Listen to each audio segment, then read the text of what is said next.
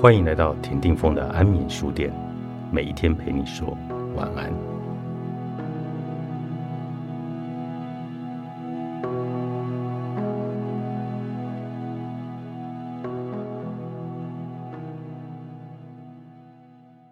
个人界限需要设置无形的告示牌。我们先从个人界限的基础知识谈起，这样你更能理解为何这些事情在日常生活中会非常的重要。想象有一栋房子，周围有高高的围墙，上面挂着禁止入内和违者将遭起诉的牌子。我们都明白，那道围墙是一个明确的界限，牌子上面明文写出越界后的具体后果。尽管背后的原理相同，但个人边界比围篱更为复杂。我们无法简单的挂上一个牌子，期望别人就能够予以尊重。个人的界限是隐形的，所以他需要用言语以及行动来建立。每一个人都有独特的个人界限，他受到童年的经历、文化的规范、性别角色等等各式各样的因素来影响，而且没有一劳永逸的行动。比如说，钉个告示牌就能清楚说明所有的情况。个人界限就像你创造出来的指南。他能够明确地指出他人可以如何来对待你，所以你可以告诉你的同事，你不喜欢每天聊公司的八卦，因为你需要专心在截止日期前完成工作。也可以让毒舌又刻薄的朋友知道，你不喜欢他挖苦你的体重、外貌、感情生活。设定界限包括，如果有人越界，你需要当机立断地告知对方。对于界限惯犯，也要建立起更明确的原则。设定健康的界限，可以保护你内心不受伤，并维持个人的尊严。你很尊贵，要把自己当女王。你要培养坚定不移的能力，了解、尊重并保护自己，而不是放弃自我。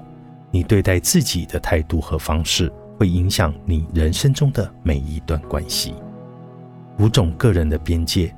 界限我们来分为五大类：生理界限、性界限、物质界限、心理界限和情绪界限。如果这些界限遭人亲门踏户，我们就有麻烦了。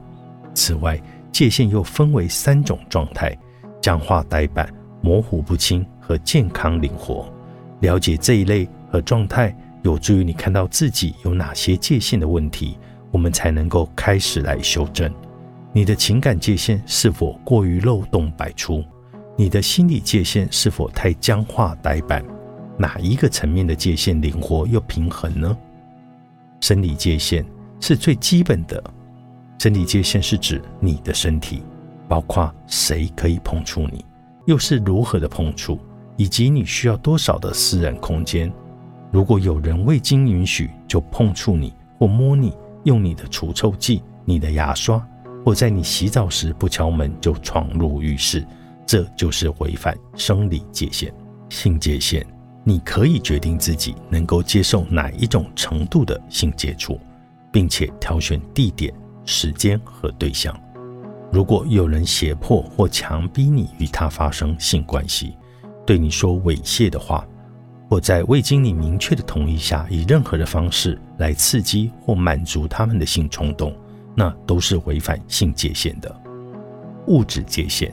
你能够决定别人可以或者不可以如何使用你的财物，这包括你是否想将现金、衣服、汽车等物品借给亲友，以及你想开出什么样的条件才允许对方借用。